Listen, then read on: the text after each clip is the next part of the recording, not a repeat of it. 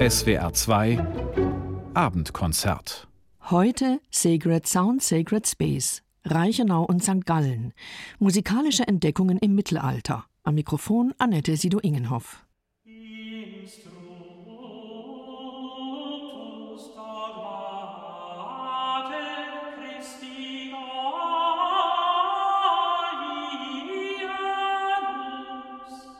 Wie klingt Musik aus dem 11. Jahrhundert und wie klingt eine Kirche im frühen 9. Jahrhundert?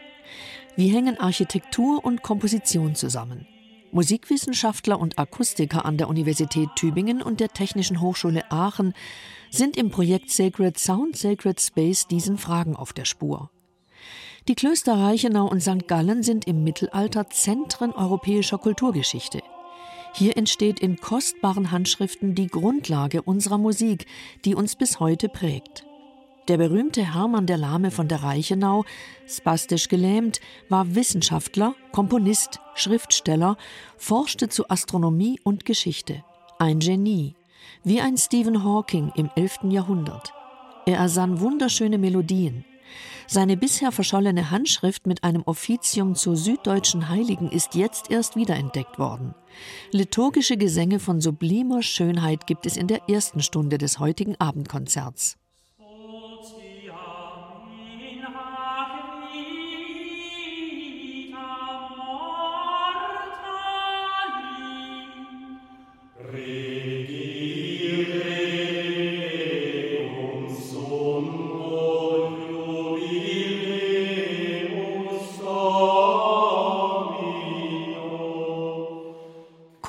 Des 9. Jahrhunderts aus St. Gallen.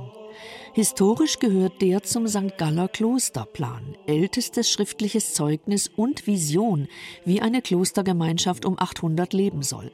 Auf dem Campus Galli bei Meßkirch wird der nachgebaut.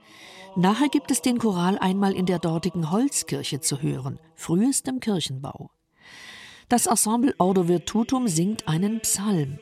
Entstanden ist diese Musik ursprünglich auch für das Münster des Abtes Gottsbert von 830. Da gehört sie hin. Heute ist es möglich, solch eine verloren gegangene Kirche virtuell wieder auferstehen zu lassen. Archäologische Forschung, Visualisierung und Auralisation machen das möglich. Ab 21 Uhr gibt es im Abendkonzert Musik und Raum aus einer versunkenen Zeit, eine Entdeckungsreise zu ungewohnten Klängen. Tauchen wir zu Beginn erstmal etwa eine Dreiviertelstunde ein in das neu entdeckte Werk von Hermann dem Lahmen von der Reichenau. Danach gibt es eine Akustikprobe. Die kleine Holzkirche auf dem Campus Galli füllt sich mit Musik. Und in circa einer Stunde sind wir mit gregorianischem Gesang zu Gallus und Ottmar im sogenannten Gottsbertmünster. So etwas geht nur mit Hilfe einer Auralisation, der Herstellung einer künstlichen virtuellen Akustik an der Technischen Hochschule Aachen. Musik aus der Karolinger Zeit erklingt in einem Bau der Karolinger Zeit. Ein einmaliges Experiment. Sie dürfen gespannt sein. Stefan Morend, Musikwissenschaftler und Leiter des Projekts zum Programm, das im August-September aufgenommen wurde. Insula et Eremus. Reichenau ist eine Inselgründung und St. Gallen wurde von einem Eremiten gegründet. Der Stil von Hermann ist insgesamt sehr speziell. Er ist in einer Tradition, die so mit dem 11. Jahrhundert beginnt, also so um 1000. Wir haben hier jetzt ja nicht mit dem alten, überlieferten gregorianischen Choral zu tun, sondern mit Neukompositionen. Hermann ist dann ein besonderer Exponent dieser neuen Art zu komponieren, dass der Tonumfang zunimmt. Bei Hermann kann es über anderthalb oder zwei Oktaven gehen bei den Gesängen. Er verwendet ganz stereotyp in den sogenannten Modi, das ist die tonale Grundlage dieser Musik, den Grundton, die sogenannte Finalis, den Quintton darüber und die Oktave. Und die bilden sozusagen wie ein Klanggerüst. Das ist auch für ihn als Musiktheoretiker sehr wichtig. Und er erklärt die Modi geradezu nach diesem Prinzip. Also jeder Modus besteht aus Grundton, Quinte, Oktav und man kann sich das vorstellen wie ein Klettergerüst, an dem entlang sich diese wie eine Ranke, wie florale Ranken, diese sehr virtuosen Melodien im Klang ranken und das ist sehr besonders. Die beiden Offizien auf Gallus und Ottmar, die sind früher zumindest komponiert. Im Vergleich zu Hermann sind diese Kompositionen näher am alten gregorianischen Choral. Das heißt also gerade das Gegenteil. Also sie sind nicht so ausladend im Umfang, sie sind nicht so strukturiert, so streng äh, modal wie Hermann.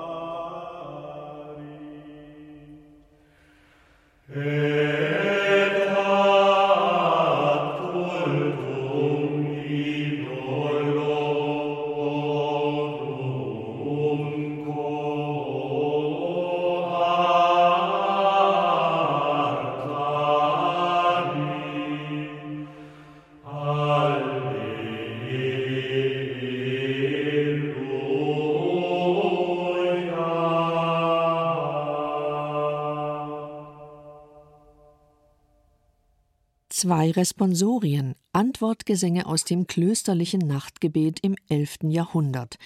Besungen werden Gordianus und Epimachus, süddeutsche Märtyrer im 4. Jahrhundert. Dass wir mit unserer Aufnahme des Ensembles Ordo Virtutum im August auf der Insel Reichenau in St. Maria und Markus sind, ist kein Zufall. Das erwähnte Münster des Abtes Gottsbert von 830 kann man sehen, heute noch, in der Anlage von Vorgängerbauten. Die sind zwar kleiner, wurden später auch verändert, aber die Kirche in Mittelzell auf der Reichenau vermittelt immerhin mal ein Raumgefühl für die frühe Zeit um 800. Gleiches gilt für die Bischofskathedrale von Abt Heito in Basel. Die enge Verbindung zwischen der Reichenau und St. Gallen zeigt sich hier im Grundriss der Kirchen. Eng ist auch der freundschaftlich produktive Wettstreit zwischen den beiden Klöstern gewesen. Kaum eine kulturelle Errungenschaft von heute, Geschichte, Sprachkunde, Buchmalerei, Heilkunde, Gartenbau, Musik, gregorianischer Choral, die nicht auf die Gründerepoche der beiden Klöster in der Karolinger Zeit zurückgeht. Der berühmte Klosterplan wird von St. Gallen in Auftrag gegeben und auf der Reichenau hergestellt. Instru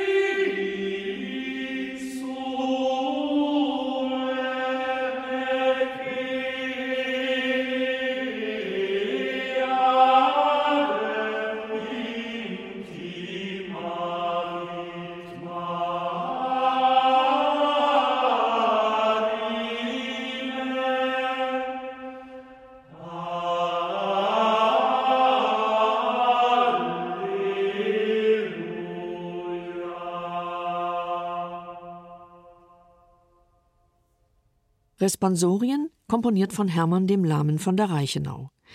Architektonisch, liturgisch, künstlerisch, musikalisch gibt es zwischen dem Inselkloster Reichenau und St. Gallen im Mittelalter einen regen Austausch.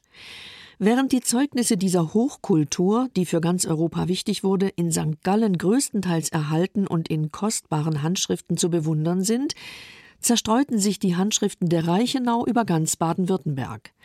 Vieles ist in den Staatsarchiven, aber nicht alles. Man muss ziemlich geschickt sein, um verschollenes Material wiederzufinden. Wie hat denn Musikwissenschaftler Stefan Morent Hermanns Offizium auf Gordianus und Epimachus, Märtyrer im vierten Jahrhundert im Raum Kempten, wiedergefunden? Das war ein Zufall. Ich war längere Zeit schon in Kontakt mit dem Museumsleiter in der Stadt Bingen, wegen dem Thema Hildegard von Bingen. Und er schickte mir vor jetzt schon zwei Jahren einen Hinweis auf eine Handschrift aus dem Kloster Zwiefalten, in der er innen drin Gesänge entdeckt hat, Notationen, aus denen er am Text entdecken konnte, da kommt Cordianus und Epimachus vor. Und er schickte mir das und sagte, was ist denn das? Und ich habe mir das angeschaut und dachte sofort, als ich die erste Musik gesehen habe, also es ist mit Neumen auf Tonhöhen, mit Schlüsseln notiert, man kann also die Tonhöhen lesen, das hat alle Merkmale von Hermann. Und das könnte ja die verlorene und bisher nicht wiedergefundene Historia, also Officium, sein. Dann schrieb ich meinen Kollegen David Heili, äh, ehemals in Regensburg, der die Wolfgang und die Afra-Historia wiederentdeckt und auch ediert hat von Hermann und sagte, was meinen Sie? Also ich bin der Meinung, das könnte doch Hermann sein. Und er schrieb dann am Abend noch gleich zurück, Volltreffer, gratuliere. Eine Entdeckung. Bekannt waren bisher von Hermann dem Lahmen Offizien auf Wolfgang in Regensburg, Afra in Augsburg und Magnus in Füssen, Auftragskompositionen der damaligen Klöster. Das neu entdeckte Offizium wird jetzt herausgegeben und wir haben es in Ausschnitten in einem 3D-Verfahren in der Kirche St. Maria und Markus in Mittelzell aufgenommen. Dabei werden zusätzlich zur Mikrofonierung des Ensembles vier Stative mit acht Mikrofonen auf mittlerer und großer Höhe aufgestellt, um die Raumakustik der Kirche mit abzubilden. Sänger Hubert Meyer. Interessant war für mich halt das Ausprobieren von verschiedenen Positionen hier. Und zwar war ich doch äh, einigermaßen erstaunt. Wir haben am Altar ausprobiert und sind dann einen Meter vor und dann nochmal einen Meter für uns selber hat es sich gar nicht so arg unterschiedlich angehört, aber für den Zuhörer, also für die Mikrofone auch demnach, war das ein beträchtlicher Unterschied. Die Sänger im Ensemble erleben intensiv die besonderen Eigenschaften der Musik von Hermann dem Lahmen. Johannes Mayer irgendwie erkennt man, dass es von ihm ist. Also so diese langen Tonleitern oder diese verrückten Wendungen die so drin sind. Und trotzdem ist es immer anders. Also es wiederholt sich nie. Also es ist irgendwie, man erkennt seinen Stil und trotzdem ist es immer ein bisschen anders. Es ist wirklich äh, von hoch nach tief alles dabei. Es sind ja auch sehr viele hohe Stücke dabei und da ist es gut, dass wir höhere Stimmen haben, weil es natürlich auch im Tutti dann anstrengend ist alles in Intonation zu halten und ohne dass es jetzt irgendwie forciert klingt. Ne? Auch dieser eine Oktavsprung oder so. Also es sind Sachen drin, die einfach, die man nicht erwartet. Die sind auch schwer. Also es ist auch manchmal ein bisschen Fitzelarbeit, die zusammenzukriegen, weil es halt wirklich so um Nuancen geht und weil es davon ja auch lebt. Wann man ein bisschen schneller einen Vokalwechsel macht, wie diese Binnendynamik ist und vom Tempo her, diese kleinen Robati oder so, das macht es ja interessant. Das ist einfach tolle Musik.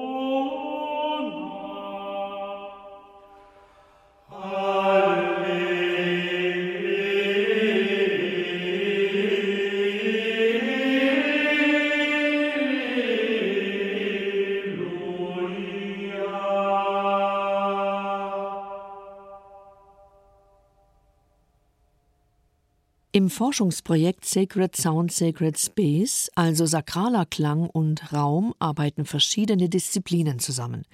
Musikwissenschaftler, Akustiker, Spezialisten für Digital Humanities. Die Frage lautet, welche Beziehungen lassen sich ableiten zwischen liturgischen Formen, religiöser Erfahrung und sakralen Raumkonzepten? Und welche Rolle spielt Architektur für die Musik, die für einen Raum geschrieben wurde? Klar, dass nicht nur die Musikwissenschaftler der Uni Tübingen und die Akustiker der TH Aachen, sondern auch die Stiftsbibliothek St. Gallen ein Interesse an diesen Fragen hat. Man erhofft sich Rückschlüsse auf die musikalische Interpretation der alten Quellen und neue Erkenntnisse für die historisch informierte Aufführungspraxis. Auf der Insel Reichenau in Mittelzell ging es zunächst mal um den originalen historischen Raum für den mittelalterlichen Gesang, die Kirche St. Maria und Markus. Die schöne und berührende Musik von Hermann dem Lahmen erklingt nach fast tausend Jahren zum ersten Mal wieder. Ja, das war natürlich eine ganz besondere und tolle Gelegenheit, die Welterstaufführung dieses Offiziums am Entstehungsort. Das ist sehr auffällig. Bei fast allen Gesängen endet jedes mit einem Alleluja. Und die Vermutung hier ist, dass das Fest von Gordianus und Epimachus, das ist am 10. Mai und fällt noch in die Osterzeit. Und vermutlich ist das der Grund, dass Hermann das hier mit aufgenommen hat.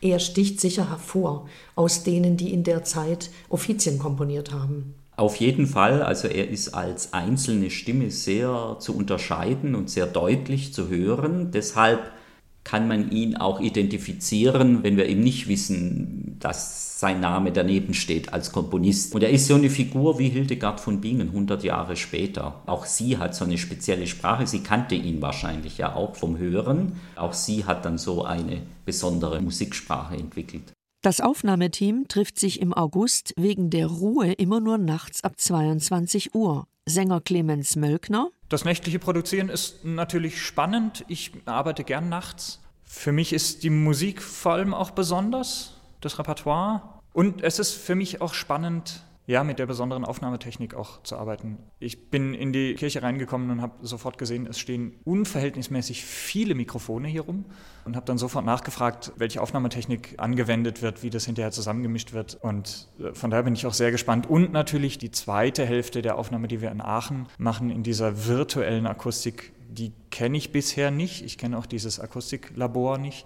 Aber da bin ich, da bin ich sehr gespannt in diesem virtuell rekonstruierten Raum, auch mit den zwei verschiedenen Akustiken. Man ist ja nicht sicher, ob diese Kirche, die da rekonstruiert ist, ein Giebeldach oder ein Flachdach hatte. Und wir werden in beiden rekonstruierten Akustiken aufnehmen, was das für einen Unterschied macht auch. Nach dem Offizium von Hermann dem Lahmen, das wir gerade hören, geht es also wie angekündigt nach Aachen in das virtuell erstellte Gottsbergmünster von 830. Doch bevor wir die Reichenau verlassen, hören wir noch einmal hinein in zwei Responsorien und das Magnificat mit den schönen, fließenden, lebendigen Melodien, die sich Hermann der Lahme um 1052 ausgedacht hat.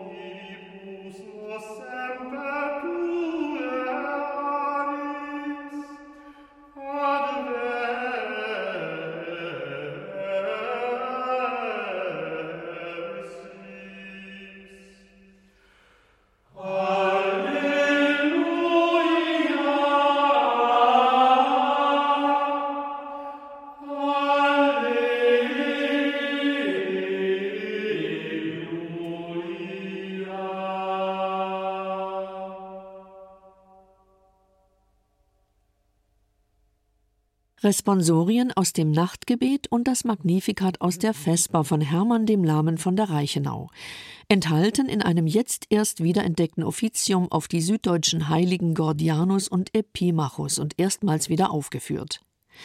Im SWR 2 Abendkonzert geht es heute um musikalische Entdeckungen im Mittelalter. Bevor wir uns jetzt gregorianischem Choral, aufgenommen in einem akustischen Labor in Aachen, zuwenden, sind wir einmal kurz in Meßkirch.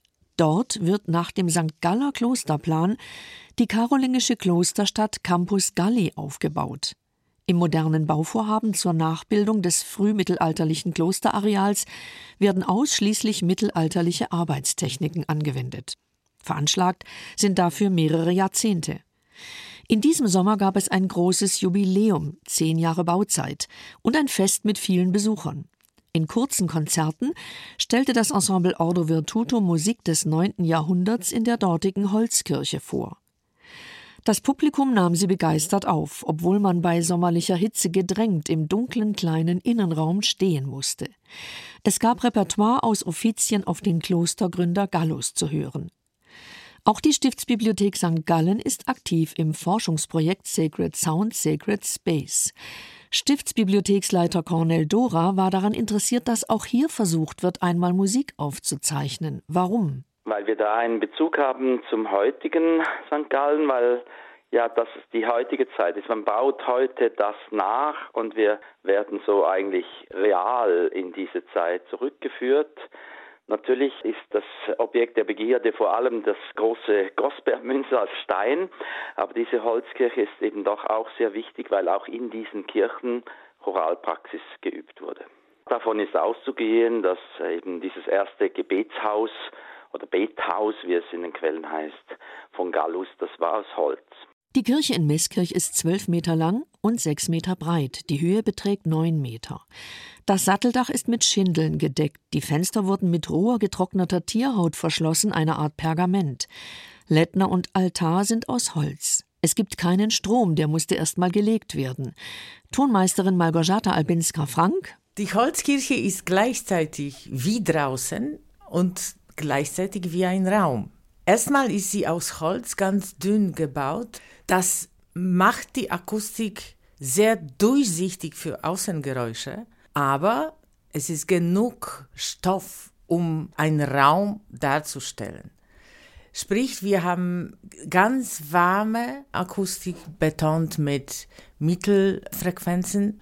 Es ist sehr saftig dadurch, aber trocken, weil Holz schluckt, weil wir haben nicht so viel Hall, also der mischt sich nicht mit dem direkten Klang. Trotzdem, man hat diese gregorianische Art, sprich wie eine Stimme, ganz gut gehört. Ja, wir haben gelacht, dass äh, ich die noch nie so schnell singen hörte. Und hier äh, war es trocken, deswegen haben die Sänger wie in jedem Raum auf die Akustik reagiert. Wie hat Stefan Morent, Leiter des Ensembles, die Akustik erlebt? Rein optisch war das auch so, wir kamen auf dem Campus Galli an. Das war ein sehr heißer Tag um die Mittagszeit. Und wir kamen dann in diese Holzkirche rein, die dann doch auch optisch ein dunkler Raum ist und relativ kühl im Vergleich zu draußen. Und so war auch das mit der Akustik ein bisschen. Also man war am Anfang überrascht und musste sich natürlich sehr anpassen. Aber wir haben dann gemerkt, nach einer gewissen Einsingzeit hatte die Akustik eigentlich auch Vorteile, sogar und hat ganz gut funktioniert. Also zum Beispiel Verzierungen im Gesang, die waren viel deutlicher zu machen und glaube auch zu hören vom Publikum wie in anderen Räumen. Die Sänger haben die Konzerte und die Produktion auf dem Campus Galli genossen. Johannes Mayer und Jörg Rieger hatte ich auch den Eindruck, auf jeden Fall. Ja, ja, weil halt nichts so verschwimmt. Also es ist transparenter, es ist irgendwie direkter. Ja, also man kann jetzt nicht im Klang baden, sage ich mal, oder hat nicht so dieses Gefühl, dass man irgendwie so einen Sound hinkriegt als Ensemble, aber ich habe mich sehr, sehr schnell daran gewöhnt und es ist eigentlich sehr angenehm zu singen. Ja, das hat sehr viel Spaß gemacht und es war auch schön mit dem Publikum. Da war ein guter Kontakt da und man hat auch in den Gesichtern gesehen, das kommt gut an. Also es war ein schönes Erlebnis. Hier ist die Antiphon Venerabilis Gallus und das Magnificat aus dem Offizium auf den heiligen Gallus. Die Musik entstand etwa um 900. Das Magnificat klingt anders als das vorige von Hermann. Achten Sie auf die trockene Akustik. Später hören wir das gleiche Stück noch einmal im virtuell wiederhergestellten Gottsbertmünster. Der Unterschied ist gewaltig. Venerabilis Gallus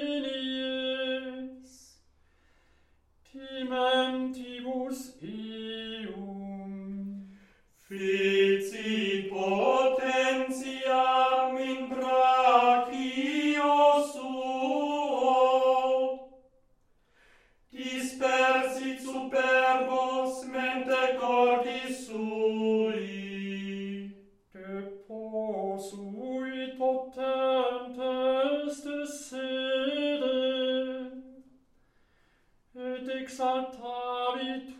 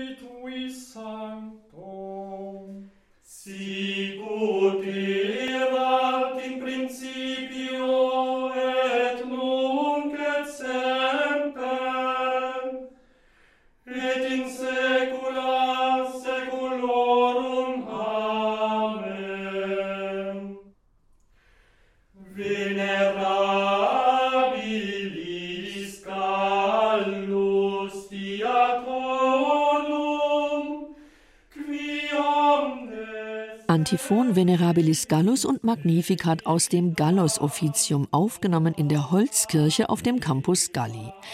Im SWR 2 Abendkonzert haben wir uns bisher mit der Entdeckung einer unbekannten Musik aus dem 11. Jahrhundert befasst. Jetzt tritt ein unbekannter Raum auf den Plan. Musikalisch sind wir im 9. Jahrhundert und beim gregorianischen Choral, der ältesten Musikkultur Europas, von der wir schriftliche Zeugnisse haben und wissen, wie sie geklungen hat. Doch wo wurde sie gesungen? Wahrscheinlich im Gottsbergmünster. Cornel Dora? Ja, also wir haben natürlich den Klosterplan von St. Gallen. Der steht in einem gewissen Bezug zum Gospertmünster. Allerdings haben die Ausgrabungen gezeigt, dass eben genau nicht eine Kirche vom Typ gebaut wurde, wie es auf dem Klosterplan eingezeichnet ist. Also das äh, Gospertsmünster unterscheidet sich von dem Münster, das auf dem Plan eingezeichnet gewesen wäre. Und von daher darf man nicht zu viel Schlüsse ziehen vom Klosterplan auf das Gospermünster. Aber was wir wissen, ist die Bauzeit und hier liegen Klosterplan und Gosbergmünster sehr nahe beieinander. Das heißt, das Know-how, das für den Klosterbau verwendet wurde, da spielte dieser Klosterplan eine Rolle. Das sind ganz neue Ergebnisse aus der Forschung. Man kann den Klosterplan jetzt eigentlich genau datieren auf etwa 825. Stefan Morent und die Kooperationspartner im Projekt Sacred Sound, Sacred Space haben sich gefragt, wie würde es klingen, wenn man das St. Galler Repertoire einmal in dieser Kirche zu hören bekäme? Die Musikwissenschaft nimmt heute an, es gab mit Sicherheit eine bedeutsame Interaktion zwischen Architektur, kompositorischen Techniken und musikalischer Praxis. Dem sind wir jetzt auf der Spur. Zunächst, worum geht es musikalisch? Das Kloster St. Gallen hat eigentlich zwei Gründer. Das erste ist Gallus, wie der Name schon sagt, dieser Eremit, da gibt es ja die Legende, also Gallus kommt wahrscheinlich als irischer Wandermönch. Die Gegend von heutigem St. Gallen hat dort als Eremit gewirkt, den Grundstein für das Kloster gelegt. Dann gab es so eine kleine Zelle, die schon irgendwie existiert hat. Und dann kommt diese Figur des Ottmar, der 100 Jahre später etwa eigentlich das Kloster als Institution gegründet hat. Gallus und Ottmar lebten im siebten Jahrhundert. Etwa 150 Jahre später werden in sogenannten Offizien, das sind Stundengebetszeiten, also Matutin, Laudes, Vesper, Komplet, Nokturn, die Gründer des Klosters gepriesen und besungen. Was hat Morent an liturgischen Teilen aus den Offizien auf Gallus und Ottmar für die Produktion im virtuell wiederhergestellten Gottsbergmünster ausgesucht? Das beginnt jeweils bei Gallus und Ottmar mit dem Eröffnungsruf zur Vesper, Deus in Adjutorium, und dem Hymnus zur Vesper. Und dann kommt ein Ausschnitt aus dem Nachtgottesdienst, das sogenannte Invitatorium, gefolgt von dem Psalm 94. Die Namen werden also erklärt. Gallus ist wie ein Hahn, der sozusagen des Lobpreis Gottes verkündet und singt. Bei Ottmar heißt es, er hat gegenüber allen möglichen Streitigkeiten und Widrigkeiten das Grab des heiligen Gallus bewahrt. Und auch hier endet es damit, dass der Ottmar als zweiter Gründervater dem Kloster als Patron Glück und Zukunft verheißen soll. Es gab in der karolingischen Frühzeit zwei Gräber, eines für Ottmar und eines für Gallus. Indem man im Lauf der Jahrhunderte versuchte, sie auf einer Achse miteinander zu verbinden, entstand die heute bekannte spätbarocke Stiftskirche in St. Gallen. Gottsbert ist 816 ein späterer Nachfolger von Gallus und Ottmar. Er löst sich vom Bistum Konstanz, er begründet den Aufstieg des Klosters und initiiert 830 den Bau des Münsters. Kunsthistoriker Hans-Rudolf Sennhauser sagt, das war eine reine Saalkirche, dreischiffig, es gab keine Apsiden, kein Querschiff. Sie war um einiges größer als die Kirchen in Basel und Mittelzell auf der Reichenau, von denen schon die Rede war. Die Dimensionen kann man noch erahnen. Die Grundrisse, die liegen tatsächlich unter dem heutigen Barockbau und sie umfassen etwa den Bereich vom Hochaltar bis zur Kanzel. Etwa so groß war diese frühmittelalterliche Kirche von St. Gallen. Der Gottsbergbau bestand bis zum gotischen Neubau. Dann riss man die Ostpartie ab und versenkte das Material im Fundament des gotischen Chores. Bei Ausgrabungen stieß Archäologe Guido Faccani hier auf karolingische mit Blattmotiven verzierte Kapitelle, die Schmuckköpfe der Säulen, ungefähr 70 mal 70 Zentimeter. Diese gewaltigen Würfel waren die Basis für den Neubau. Was er anhand der Kapitelle belegen konnte, ist, dass der Bau eben sehr groß war, mit einer Scheitelhöhe des Dachs von über 20 Metern, mit einer Höhe der Säulen von vielleicht 8 Metern. Und das ist auch im Vergleich also ein riesiges äh, Gebäude gewesen für die damalige Zeit. Das hat man so jetzt wie noch einmal bestätigt. Natürlich wusste man schon äh, ungefähr, wie die Umrisse waren, auch aus Plänen und aus Zeichnungen des 18. Jahrhunderts. Und was er auch aufzeigen konnte, ist, dass eben die künstlerische Ausstattung in diesem Bau sehr hochwertig war. Also es war nicht nur irgendwelche Regionalkunst, es war wirklich europäische Kunst höchsten Ranges. Außer dem Dom zu Aachen gab es nördlich der Alpen nur wenige so große, weithin sichtbare Kirchen. Die Säulen und Pfeiler im Zürcher Frau Münster und in St. Justinus in Höchst bei Frankfurt vermitteln einen Raumeindruck, sind aber später. Hören wir rein in das Offizium auf Gallus, jetzt in Aachen im virtuell erstellten Gottsbergmünster. Das Ensemble Orde Virtutum singt in einem schalltoten Raum. Virtuell aber scheint die Akustik des karolingischen Münsters auf. Die Sänger bekommen Headsets. Im Ohr hören sie jetzt in Echtzeit die Akustik des Gottsbergmünsters und singen so, als stünden sie darin. Und wir hören diese Akustik auch. Wie das geht, erkläre ich gleich. Deus in adjutorium meum intende.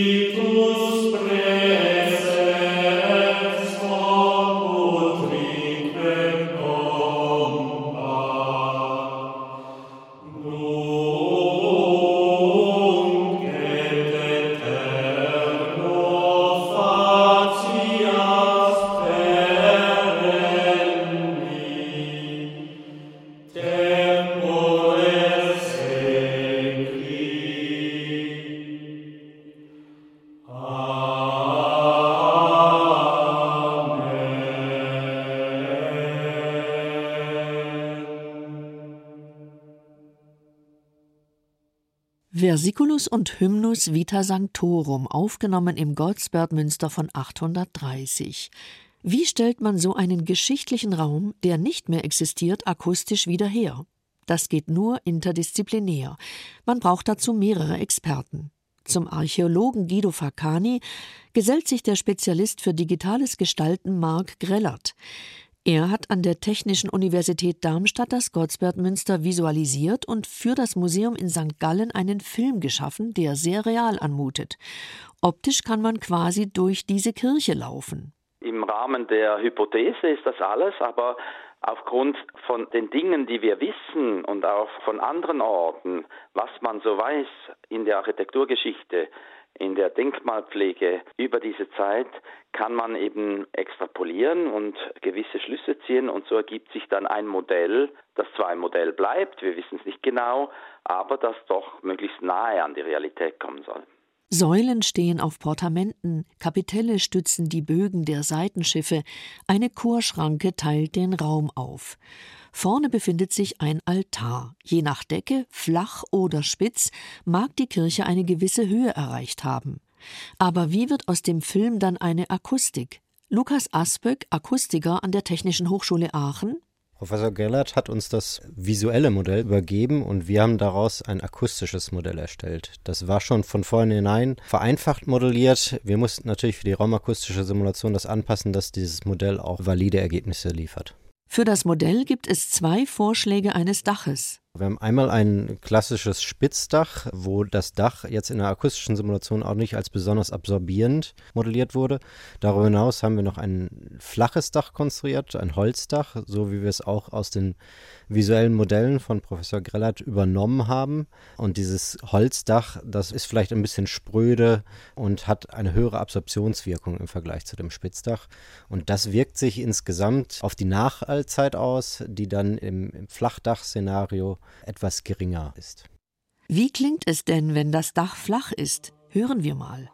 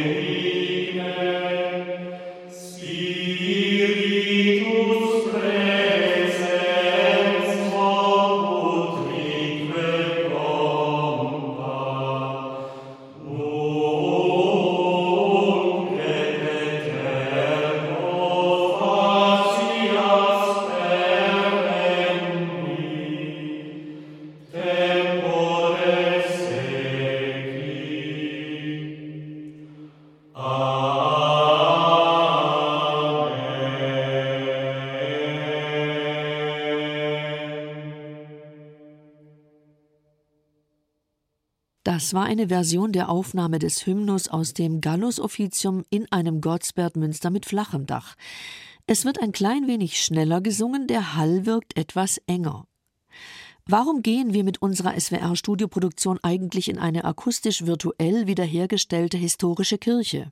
Die Überlegung war, dass wir für die Aufnahmen des St. Galler Repertoires in St. Gallen selbst eben keine Kirche mehr haben, die aus dieser Zeit original erhalten ist. Als wir das Programm zusammengestellt haben, ist ja eine Hälfte Reichenau, die andere St. Gallen für das Reichenauer Repertoire haben wir beschlossen, dass wir natürlich in die Kirche gehen, die es noch gibt. Das ist das Münster St. Maria und Markus in Mittelzell. Und da uns ja immer das Verhältnis auch im Projekt Sacred Sound, Sacred Space von Akustik, Klang und Raum interessiert, wollten wir eben diesmal nicht in irgendeine Kirche für St. Gallen, die gut klingt, wie wir das bei vorigen Produktionen gemacht haben, sondern in einen Raum, der zu der Musik passt. Und das müsste die Kirche sein, die Abt Gottsbert um 830 gebaut hat. Die gibt es aber nicht mehr. Und deshalb, nach unseren guten Erfahrungen letztes Jahr mit der virtuellen Akustik an der Universität Aachen, haben wir beschlossen, wir nehmen diesen Teil in der virtuellen Kirche rekonstruiert an der Universität Aachen auf. Die Rekonstruktion dieser Kirche ist auf großen Prozentanteilen hypothetisch, weil die Grabungsfunde eben, wie Fakani das dargelegt hat, auch in einer größeren Publikation, sind nicht vollständig. Also es gibt nicht einen genauen 1 zu 1 Weg zurück zu dieser Kirche. Man kann nur hypothetisch spekulieren, wie die aussah, die Ausmaße, die Länge, die Höhe, die Breite, all das kann man rekonstruieren. Ganz klar eine spannende Versuchsanordnung, ein Weg zurück in die Klangwelt des Mittelalters. Einer Art Archäoakustik wird hier der Weg bereitet, die sicher neue Erkenntnisse zur Interpretation früher Musik befördert. Denkbar sind mit dieser Technik zum Beispiel Stationen in Museen, wo man historische Kirchen sehen und die Musik, die dazugehört, auch hören kann. Auch beschallte Zuschauerräume sind vorstellbar, die eine verlorene Akustik real wieder erlebbar machen. Aber ganz ohne Probleme ist das auch nicht. Die Sänger befinden sich im September an der TH Aachen mitten in einem Experiment. Zunächst muss entschieden werden, flaches oder spitzes Dach. Wir haben in dem virtuellen Modell deshalb auch beides berechnet und dann bei der Produktion in beiden virtuellen Modellen gesungen und uns erschien allen Sängern die Version mit dem Spitzdach die für uns stimmigere. Die klang einfach voluminöser, runder, während die Flachdach-Version, die war viel schärfer, enger im Klang. Der Hall der virtuellen Kirche, das, was im Kopfhörer in Echtzeit beim Singen zu hören ist, wirkt unterschiedlich auf uns Hörer und auf die Interpreten. Nicht bei jedem Sänger des Ensembles kam das akustische Modell gleich gut an. Während der Produktion gab es Phasen, wo mit und welche, wo ohne Kopfhörer gesungen wurde. Tonmeisterin Albinska. Für manche Stücke besser war, ohne Kopfhörer zu singen, aber vorher mit Kopfhörer verinnerlichen, wie lang ist der Hall. Das heißt, die Musik, die Phrasierung, die Artikulation an Länge vom Hall anpassen. Ohne Kopfhörer zu singen, gab es diesen Gefühl vom gemeinsam singen und vor allem sich gegenseitig hören, was ja im Chor bekanntermaßen sehr wichtig ist. Ein wenig schien der Eindruck vorzuherrschen, dass der virtuelle Raum, also das hörbare Gottsbergmünster von 830, sehr leer war. Wir haben den Raum als relativ leer betrachtet, da wir keine weiteren Informationen haben, was in diesem Kirchenraum aufgestellt war, was eventuell auch noch starke Reflexion verursacht. Und die Positionen, die wir jetzt untersucht haben im Chorbereich, die sind relativ weit entfernt von den Außenwänden. In der sogenannten Impulsantwort sind wenig frühe Reflexionen zu sehen im ersten Bereich. In der Wahrnehmung ist der Unterschied zwischen einer realen und einer virtuellen Kirche hörbar. Das bestätigen auch die Sänger des Ensembles. Wir haben jetzt halt festgestellt, dass am Anfang alles sehr viel langsamer gemacht wurde und jeder hat auf den anderen irgendwie gewartet, versucht zusammen zu sein und man kann sich verhältnismäßig schlecht halt orientieren. Schlechter, als wenn man jetzt in der wirklichen Kirchenakustik ist, weil man natürlich dann doch den Direktklang der einzelnen Stimmen besser wahrnehmen kann. Also genauso wie hier wir teilweise jetzt ja auch trocken aufgenommen haben. Funktioniert auch im Grunde. Für mich ist das Problem eigentlich eher technisch. Wenn ich dann einen Kopfhörer auf dem Kopf habe, da sind wahrscheinlich dann die Einstellungen des Mikro oder die Entfernung von meinem Mund und bis zum Mikro ist dann wahrscheinlich nicht genügend und dadurch höre ich zum Beispiel meine Konsonanten nicht. Ja, also ich kann meine Konsonanten nur erahnen, wie ich sie ausspreche. Ich finde es im Zusammenklang eigentlich leichter mit den Kopfhörern, weil der Raum zu viel schluckt. Es ist überhaupt nicht mehr greifbar. Mit den Kopfhörern, es verwäscht sich viel, gerade durch diese überakustische Wiedergabe, aber man kann sich ein bisschen besser stimmlich einfügen, habe ich das Gefühl. Das sind spezielle Bedingungen, die ich aber glaube, dass wir sie fast genauso problematisch hätten, wenn wir in der echten Gottsbergkirche singen würden. Ein Problem, was dazu kommt, ist, dass diese virtuelle Rekonstruktion natürlich noch nicht so optimal gemacht ist, als dass die einzelnen Positionen genau nachgebildet sind. Das heißt, wenn ich mich jetzt zu einem einen Kollegen mehr nach rechts lehnen würde, müsste ich ihn eigentlich besser hören. Beim sich selbst hören und beim gegenseitigen Hören geht es um die ersten Reflexionen. Sie geben ein Raumgefühl. Die ersten Reflexionen liegen im natürlichen Raum und kommen von nächsten Gegenständen wie Säulen, wie Wand, wie äh, Altar. Natürlich hier sind auch diese Elemente drin in diesem errechneten Hall, aber nicht so genau, weil es ginge nicht, das so aufwendig zu machen für die Aufnahme. In Laborbedingungen müssen wir Kompromisse eingehen, aber jetzt im Fall von Produktion, es geht mir auch darum, dass die Sänger sich wohlfühlen in dem, was die hier im Labor machen. Und im Moment, es ist besser, wenn die selber wählen, mit oder ohne Kopfhörer, mit einem Ohr oder gar keinem. Das ist jedem überlassen im Moment. Jedoch wir achten darauf, dass der Rhythmus und das Zusammenspiel zwischen Musik und errechnetem Hall doch stimmt. Jetzt hören wir uns das an. Hier sind wir in Invitatorium und Psalm 94 im phrygischen Modus aus dem Gallus Officium. Regen Confessor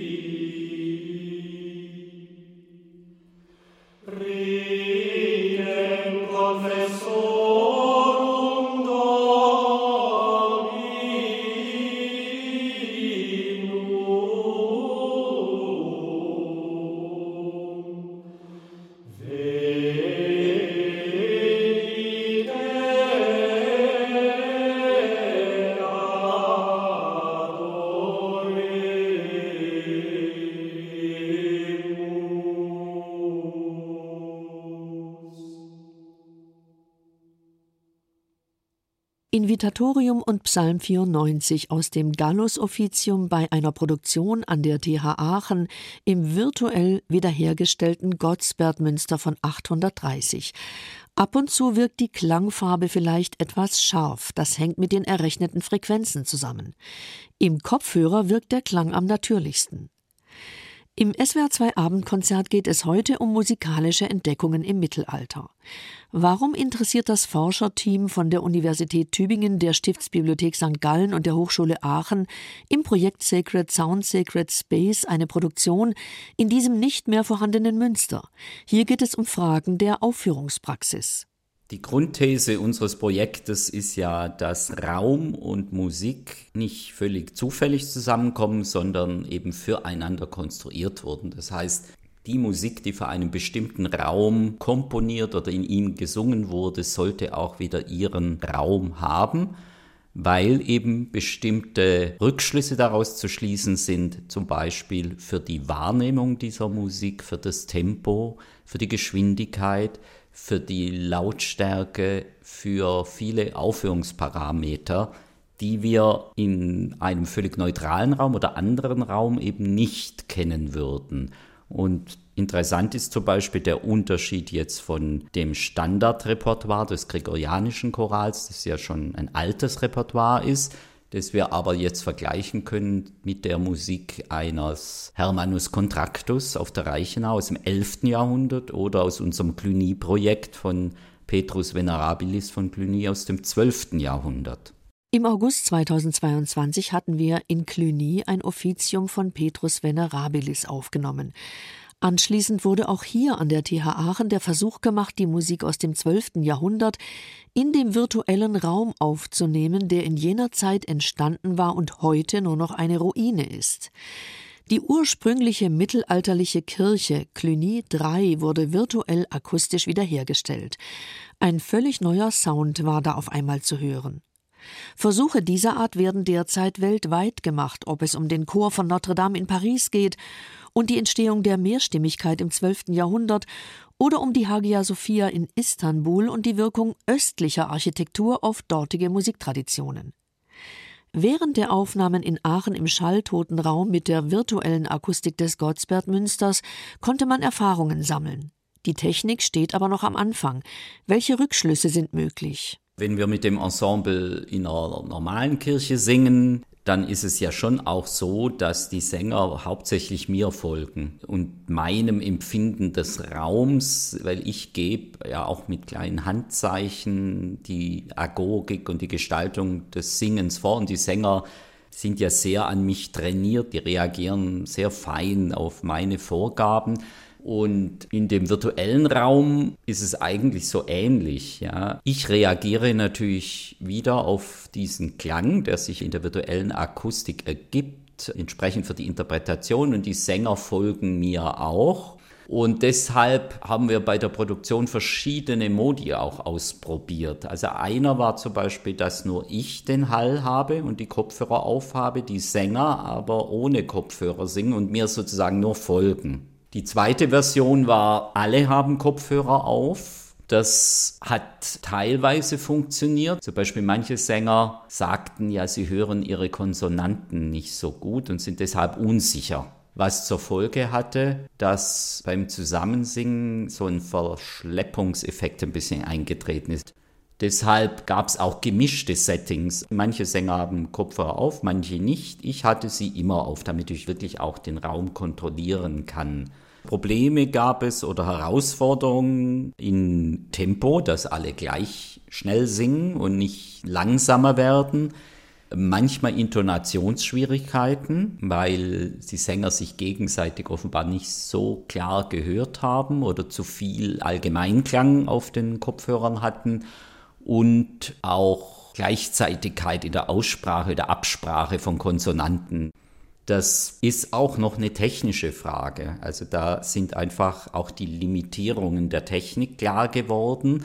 Das kommt zum Beispiel auch auf den Mix an. Was hört man an Gesamtklang und wie viel hört man von seinem eigenen gesungenen Klang?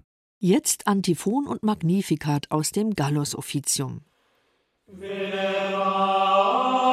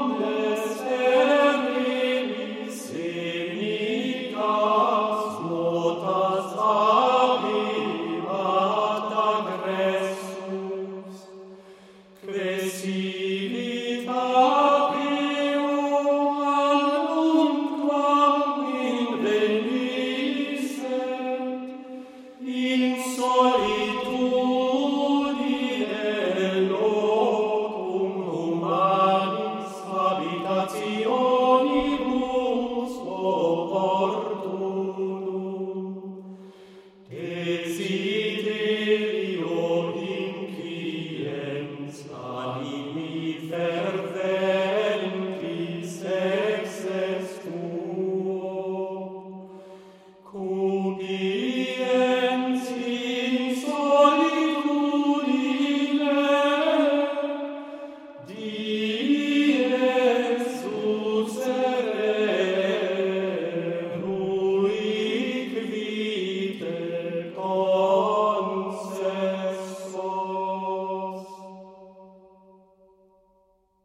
Im SWR2 Abendkonzert hören Sie heute Choral aus St. Gallen in der virtuellen Akustik des Gottswerth-Münsters von 830.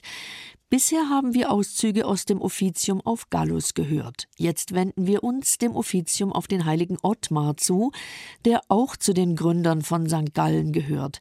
Er starb 759 auf der Insel Werth in Eschenz bei Stein am Rhein. Auch hier singt Ordo Virtutum Hymnus und Psalm aus der Vesper, dem nachmittäglichen Stundengebet der Mönche. Wie wurde der Sound, den wir hören, zu dem, was er jetzt ist? Für die Postproduktion, und das ging für die Aufnahme eben nicht, bekomme ich pro Sänger einen Hall ausgerechnet. Und diese Files danach mische ich miteinander und erst dann können wir über eine reale Auralisation sprechen. Im Moment, die Sänger kriegen einen unifizierten Hall und jeder kriegt das Gleiche, was auch nicht im natürlichen Räumen so passiert. Jeder Sänger hört im natürlichen Raum ein bisschen anders. Und für die Postproduktion ist das eben wichtig, dass wir dann mit viel Aufwand die individuelle Antwort vom Raum berechnet bekommen und das kann ich zu den direkten Klang mischen. Erweiterte akustische Informationen zum Modell wurden also nachgeliefert. Auch Fragen der Innenausstattung spielen eine wichtige Rolle bei so einem Versuch. Daran arbeiten Historiker und Archäologen. Je mehr man über das Innere von historischen Räumen weiß, desto besser kann das akustische Modell einer verloren gegangenen Kirche virtuell für ein Produktionssetting wiederhergestellt werden. Tatsächlich gibt es ähnliche Versuche mit virtuell hergestellten Räumen und Konzertorten auch in anderen Ländern. Man möchte wissen, wie erleben Zuhörer diese Räume. Im Internet gibt es Tests, die man selbst durchführen kann. Höre ich, ob ein Raum real ist oder virtuell? Lukas Aspöck, Nachdem diese Kalibration und diese Details alle geklärt sind, gehen wir damit in sogenannte Wahrnehmungsstudien, in Experimenten wird dann dort untersucht, inwiefern das wirklich eine plausible oder sogar authentische Wiedergabe eines realen Raumes. Das kann man dann natürlich auch mit tatsächlich existierenden realen Räumen vergleichen, dass man dann zunächst eine Aufnahme im realen Raum macht, dann in den virtuellen Raum geht und dann auch Fragen nach Unterschieden stellt. Das haben wir in der Vergangenheit bei uns am Institut auch schon häufig durchgeführt, dass wir simulierte und gemessene Räume miteinander vergleichen und dort schauen, ob unsere Simulationsmodelle valide Ergebnisse liefern. Und das machen sie weiter weitesten Sinne auch, aber für so Szenarien des eigenen Gesangs, da gibt es noch ein paar andere Parameter, die man einstellen kann. Und gerade Musiker sind natürlich auch ein bisschen empfindlicher, was das angeht und können viel besser die Akustik unterscheiden als vielleicht der Laie, der als Zuhörer dort auch an diesen Experimenten teilnimmt. Das Ensemble Ordo Virtutum singt jetzt Versiculus und Hymnus aus dem Ottmar-Offizium.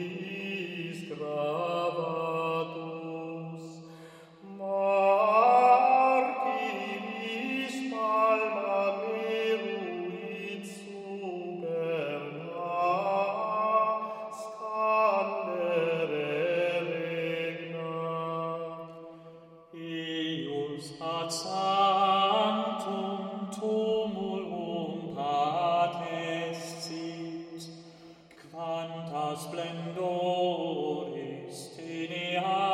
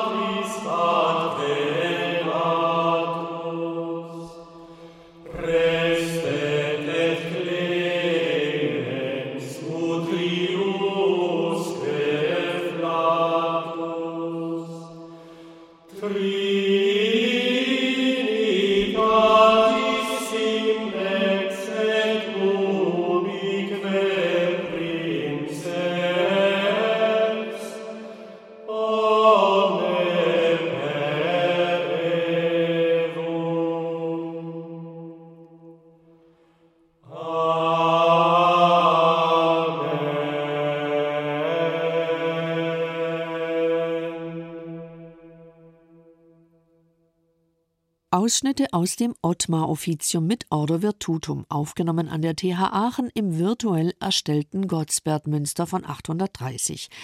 Je nach Stimmcharakter, Soli oder Tutti, wird der Hall unterschiedlich angeregt, das fällt auf. Weltweit entstehen inzwischen Versuchsanordnungen mit virtuellen akustischen Räumen.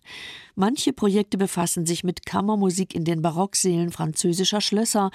In England versucht man, neue Musik in einem virtuellen Ambiente zu realisieren. Auch die mittelalterliche Kapelle im Papstpalast von Avignon steht im Fokus. Auf der Konferenz Resonance Gothique im Palais de Pape in Avignon trafen sich jetzt viele Projekte, die ähnliche Dinge machen.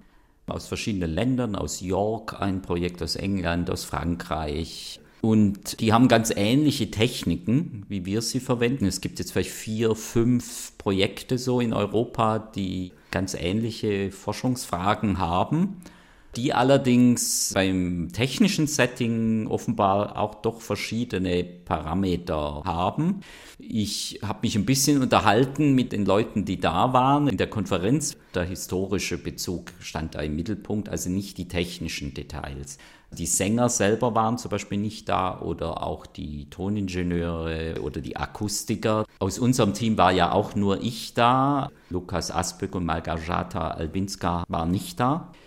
Da kam auch die Idee dann hinterher auf, einmal einen Workshop zu machen, wo genau diese Fragen verglichen und ausgetauscht werden und wo dann eben gerade sowohl die Sänger da sind, aber auch die technischen Leute, die das betreuen und die Tonmeister und Tonmeisterinnen. Hier öffnet sich ein neues Feld möglicher Musikproduktionen in historischen Räumen, die nicht mehr vorhanden sind und die akustisch virtuell wieder auferstehen können. Zum Abschluss singt Ordo Virtutum jetzt Invitatorium und Psalm 94 aus dem Ottmar-Offizium im hypophrygischen Modus. Regire.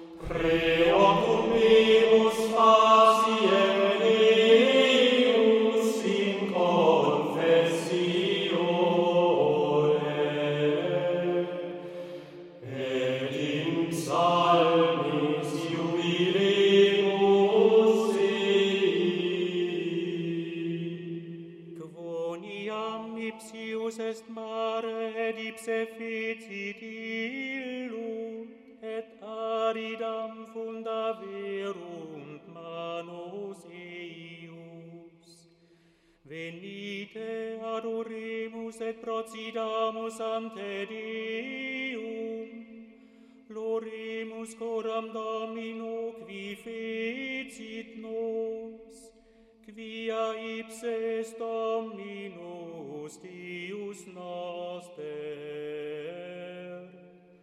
Nos autem populus eius et oves pasque eius,